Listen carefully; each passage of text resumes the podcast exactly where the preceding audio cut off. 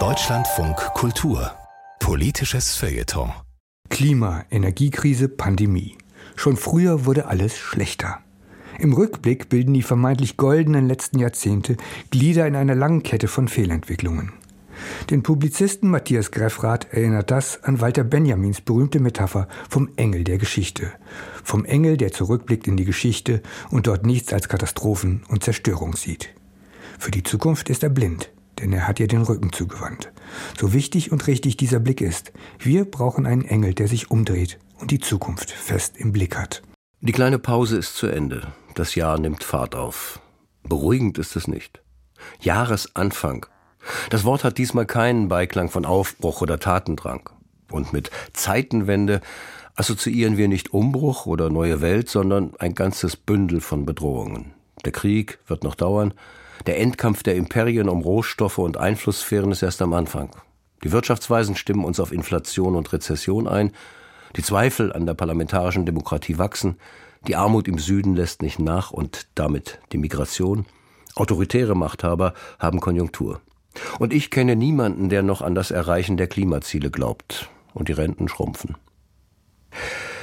Es wird keine Rückkehr zur Welt vor dem Klimawandel geben.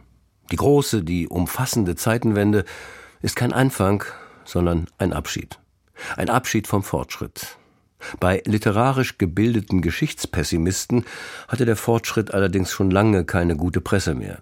Die hielten sich, jedenfalls soweit sie halbwegs gut dotierte kulturkritische Abhandlungen schrieben, hielten sich an Walter Benjamins Engel der Geschichte. Der metaphernverliebte Denker hatte ihn nach dem Ersten Weltkrieg in einer kleinen Zeichnung von Paul Klee entdeckt. Ein Engel mit ausgebreiteten Flügeln, die Augen angstvoll aufgerissen, den Mund zum Entsetzensschrei weit offen. Der Engel blickt zurück in die Geschichte.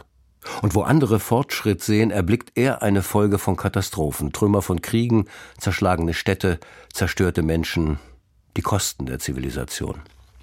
Der Engel möchte verweilen und aufräumen, das Zerbrochene zusammenfügen, aber vom Sturm der Geschichte wird er unaufhaltsam weitergetrieben in eine Zukunft, die er nicht sehen kann, denn der Sturm spannt seine Flügel, er kann sie nicht schließen und anhalten.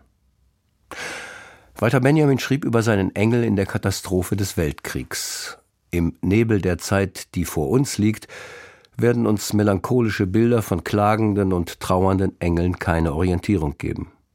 Um es auch im Bild zu sagen, der Engel, den wir brauchten, um die nächsten Jahrzehnte zu bestehen, der müsste seine Flügel schließen und sich umdrehen, um nach vorn zu schauen, uns helfen, nüchtern ins Auge zu fassen und nicht immer wieder zu verdrängen, worauf wir zusteuern, wenn wir den Kapitalismus, die Müllproduktion und die Ungleichheit nicht in den Griff bekommen.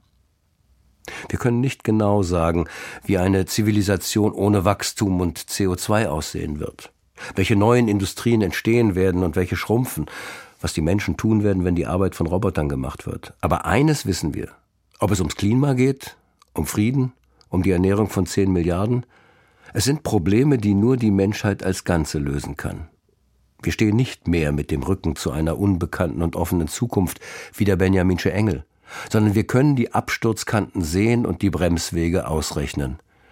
Und wenn wir einen Engel der Geschichte brauchen, dann einen, der uns Bodenhaftung lehrt, Einsicht in die Notwendigkeiten und die Lust oder doch wenigstens die Kraft, eine Zeit zu bestehen, in der es weniger um Selbstverwirklichung der Einzelnen gehen wird und mehr um das, was zu tun ist, um die Selbsterhaltung aller zu sichern.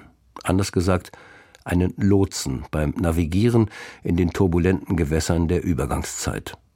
Denn in diesen Wirbeln kommt es darauf an, das Ufer der neuen Zeit, nennen wir sie mal solare Weltgesellschaft, fest in den Blick zu nehmen und mit jedem Zug ein wenig in diese Richtung zu schwimmen, damit wir nicht an die Ränder der untergehenden Epoche gespült werden oder untergehen.